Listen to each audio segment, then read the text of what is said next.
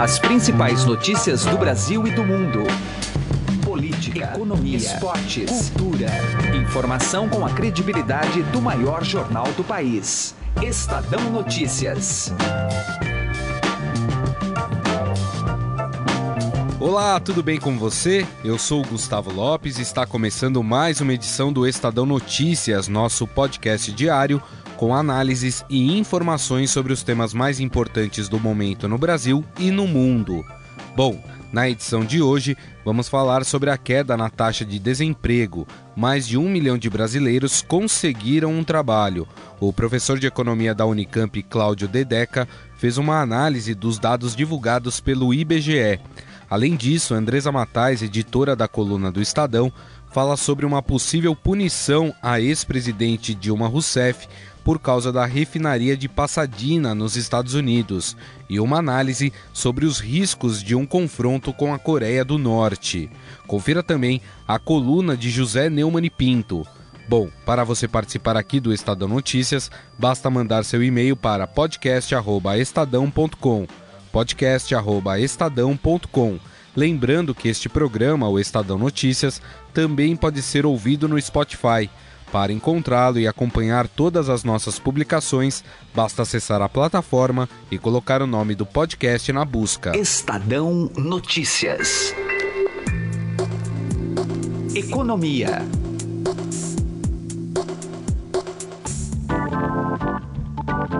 A taxa de desocupação no Brasil ficou em 12,8% no primeiro trimestre, encerrado em julho deste ano, de acordo com os dados da Pesquisa Nacional por Amostra de Domicílios Contínua, divulgado pelo IBGE. A taxa registrada no país no trimestre encerrado em julho foi a menor desde o trimestre encerrado em janeiro, quando estava em 12,6%. Mas o que chama atenção que 1 milhão e 400 mil brasileiros saíram da fila do desemprego, a maioria na informalidade. E para conversar conosco está na linha Cláudio Dedeca, que é professor da Unicamp e especialista em mercado de trabalho. Tudo bem, professor? Tudo bem. Eu queria saber do senhor se o resultado de diminuição da taxa de desemprego é positivo, mas o avanço dessa informalidade é preocupante?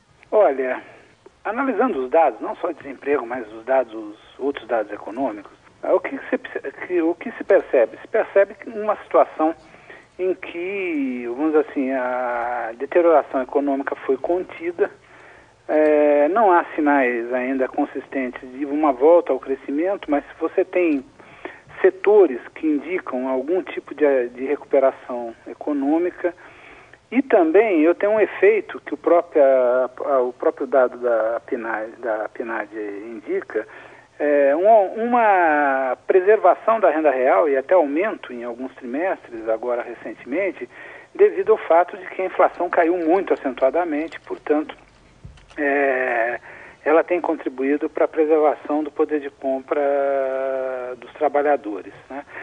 Pois bem, eu tenho um cenário é, muito pouco ainda claro sobre a recuperação brasileira. Considerando esse cenário, tá certo? É, as demandas de trabalho, tá certo, ocorrem com o propósito, com o objetivo, tá certo, levando em conta a situação de incerteza. Uhum. É normal que nesse contexto o crescimento do emprego ocorra através do trabalho informal. Não, não é uma particularidade desse momento. Outros momentos da história brasileira recente, tá certo? Também mostraram que quando a economia para de sangrar e há um sinal de alguma recuperação e tem setores que demandam trabalho, o trabalho informal é a primeira opção. Por quê? Porque ele, obviamente, carrega um menor comprometimento de quem contrata, tá certo? Com, claro. a, com o trabalhador. Então, é um sinal positivo. Não, é, isso não significa que é, o desemprego, entramos numa trajetória de redução significativa do desemprego, que o mercado de trabalho está recuperando. Não. É, nós temos uma situação de redução muito tênue da tensão existente no interior do mercado de trabalho brasileiro, com essa queda do desemprego e o aumento do emprego através da informalidade. A gente percebe, professor, que desde janeiro o número de pessoas desocupadas elas vem caindo. Em janeiro era mais de 14 milhões e agora está em 13 milhões de pessoas desocupadas. É uma tendência essa queda ou ainda não dá para se dizer que virou tendência? Precisamos analisar os próximos números. Olha, para o segundo semestre de 2017, se nós não tivermos nenhuma surpresa é, mais substantiva no campo da política, tá certo, e no cenário internacional, é, é, muito provável que a taxa de emprego continue caindo, porque você entra num período é, em que a atividade econômica, do ponto de vista sazonal, tem algum grau de aquecimento. Mesmo nos anos de crise muito significativa, por exemplo, 1983, que foi uma um, em que a recessão é, bateu muito forte na economia brasileira, o segundo semestre sempre apresenta algum comportamento positivo sobre o mercado de trabalho. Então, há uma grande a probabilidade é que esse movimento perdure até o final do ano. A grande pergunta é, é 2018.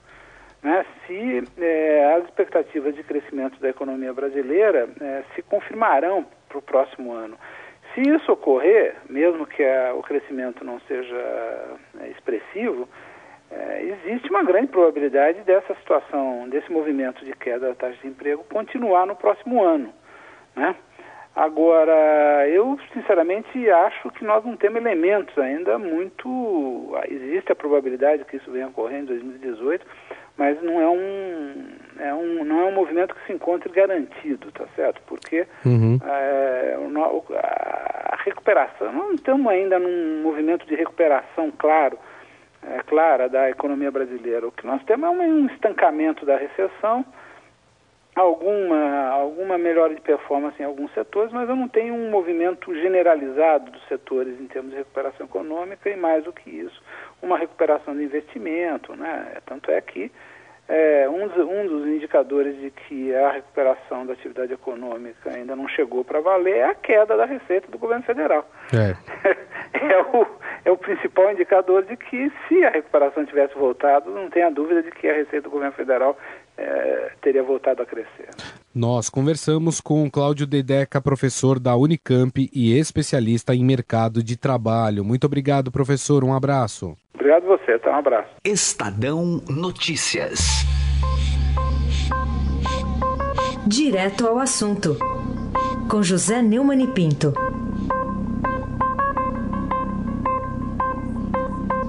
O ministro Luiz Edson Fachin rejeitou um pedido de aumento de salário feito pela Associação dos Magistrados Brasileiros de 16,5%. A razão do pedido de aumento é que existe um dispositivo constitucional que obriga a fazer essa revisão anualmente.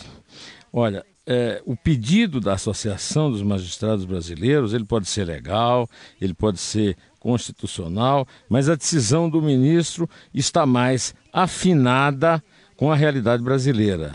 Nós acabamos de saber que o desemprego no, é, no Brasil ainda supera mais de 13 milhões de trabalhadores e os que estão empregados raramente ganham hoje o sequer o equivalente ao que ganhavam, digamos, em 2014, quando a Dilma foi eleita pela segunda vez e o Brasil degringolou de vez. Aliás, quinta-feira completamos o primeiro ano do afastamento da Dilma.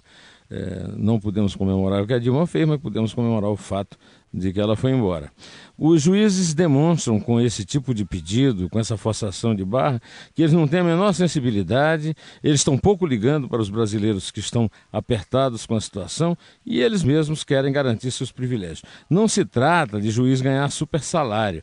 Os juízes ganham, na verdade, um salário até o teto constitucional de R$ 33.700 por mês, que é o salário dos ministros do Supremo. Acontece que todos vão aos tribunais e ganham nos tribunais vários penduricalhos que aumentam seus salários a até mais de 100 mil reais em muitos casos.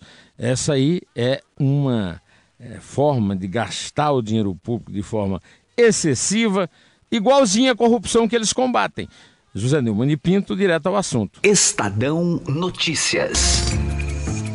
Coluna do Estadão, com Andresa Matais.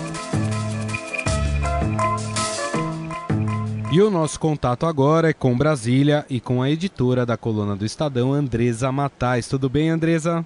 Oi, Gustavo, tudo bem? Oi para todo mundo. Ontem completou um ano do impeachment da ex-presidente Dilma Rousseff, mas parece que os problemas para a ex-presidente ainda não terminaram, né, Andresa?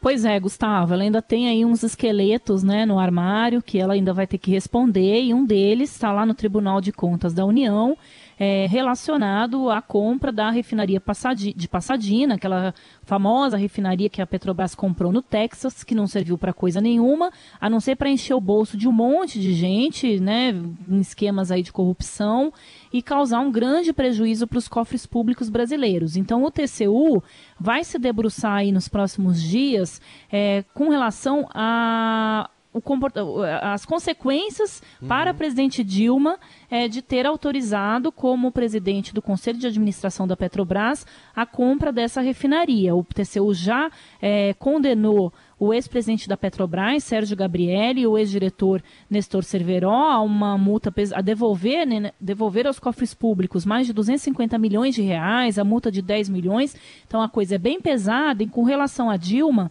o que os técnicos estão propondo é a indisponibilidade dos bens dela, para que ela não possa vender os bens até que o processo seja concluído. O processo ainda deve demorar mais um pouco.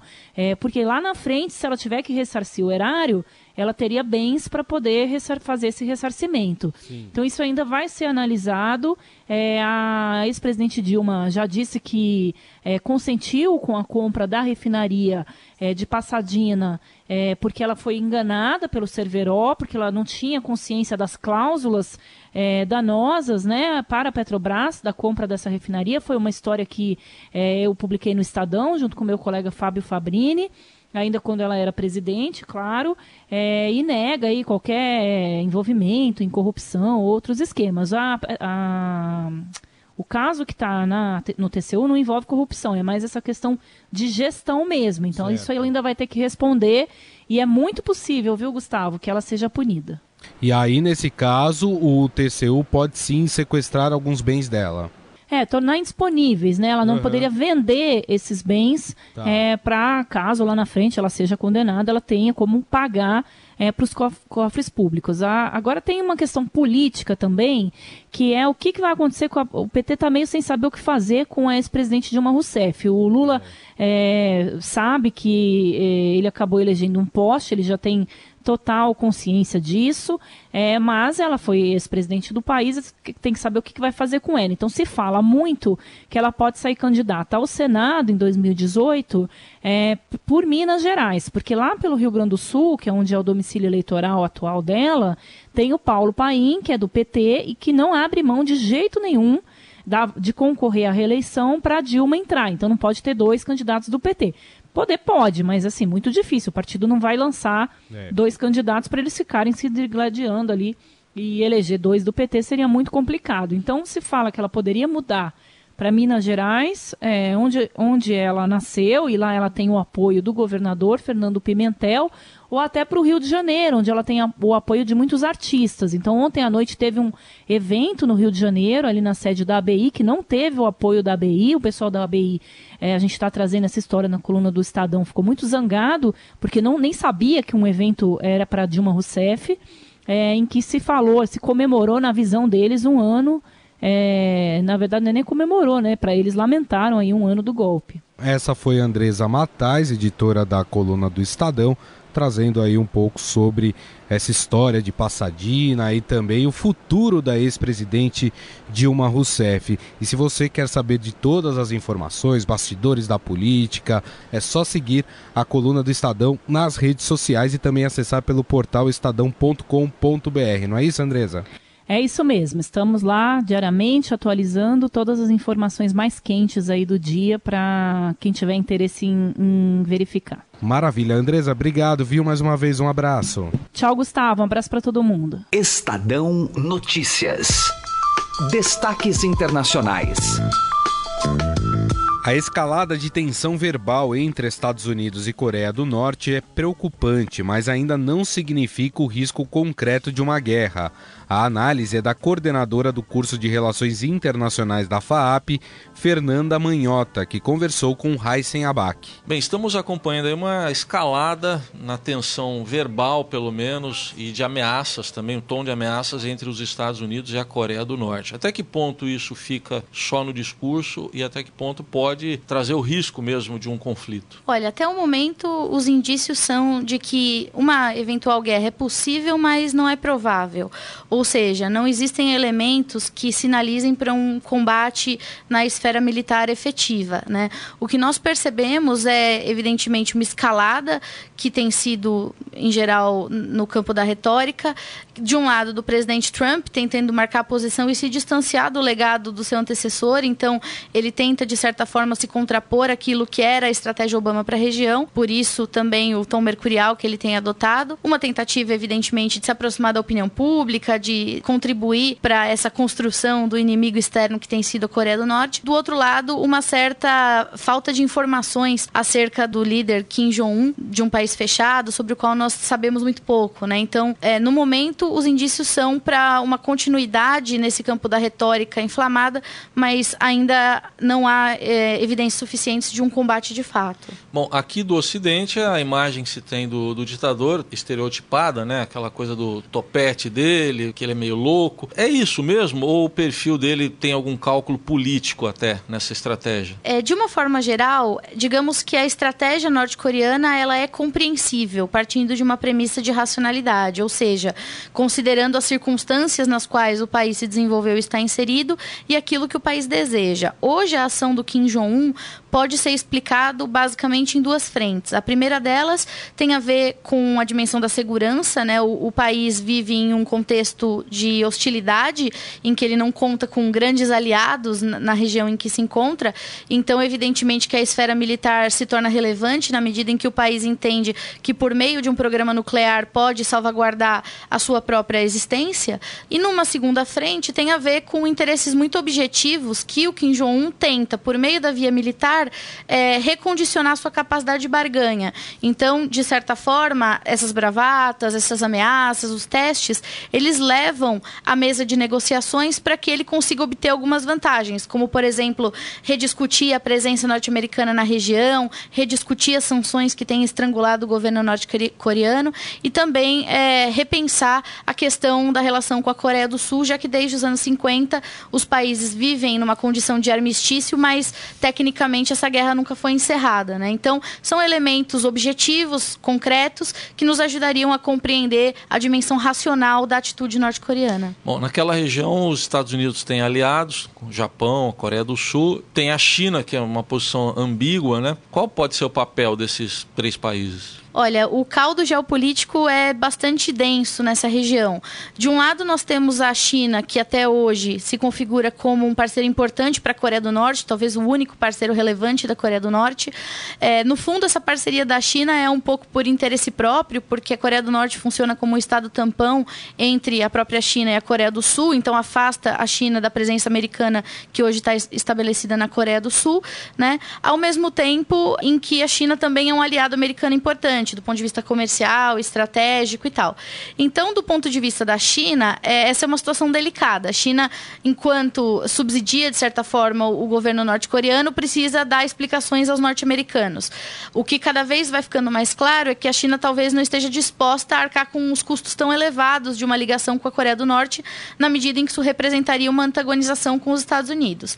No caso da Rússia, a situação também é complicada, porque a Rússia, é, no passado, no tempo de União Soviética, era o principal aliado da Coreia do Norte. Isso foi sendo alterado ao longo dos anos. A, a Rússia se preocupa muito não só com a presença americana na região, mas com qualquer instabilidade que possa ser produzida lá. E nesse sentido, a Coreia do Norte é desfavorável, porque estaria levando os olhos do mundo àquela região que não é do interesse da, da Rússia. E no caso do Japão, a coisa é complicada, porque além do Japão ser um dos alvos possíveis do Kim Jong-un, pela distância, pela questão é, geográfica, é, também mantém com os Estados Unidos um acordo de cooperação militar. Né? Desde de o fim da Segunda Guerra Mundial, o Japão recebe proteção militar dos Estados Unidos por meio de um acordo internacional da época e, portanto, é, qualquer conflito que se estabeleça em relação ao Japão significa necessariamente envolver os Estados Unidos. Então, quando a gente olha para essa região, também a probabilidade de um conflito vai ficando menor na medida em que são tantos interesses envolvidos que aquele que dá o primeiro tiro teria que arcar com custos absolutamente altos para essa incursão, né? Bom, ou seja, o problema é muito complexo, difícil solução e pode ser que a gente se arraste na situação por muito tempo ainda. Possivelmente. O que nós temos percebido já nas últimas décadas, porque esse não é um tema novo, né? Inclusive, recentemente teve esse lançamento do míssil que sobrevoou o espaço aéreo japonês, isso não é novo, em 2009 já, já, já havia acontecido algo semelhante.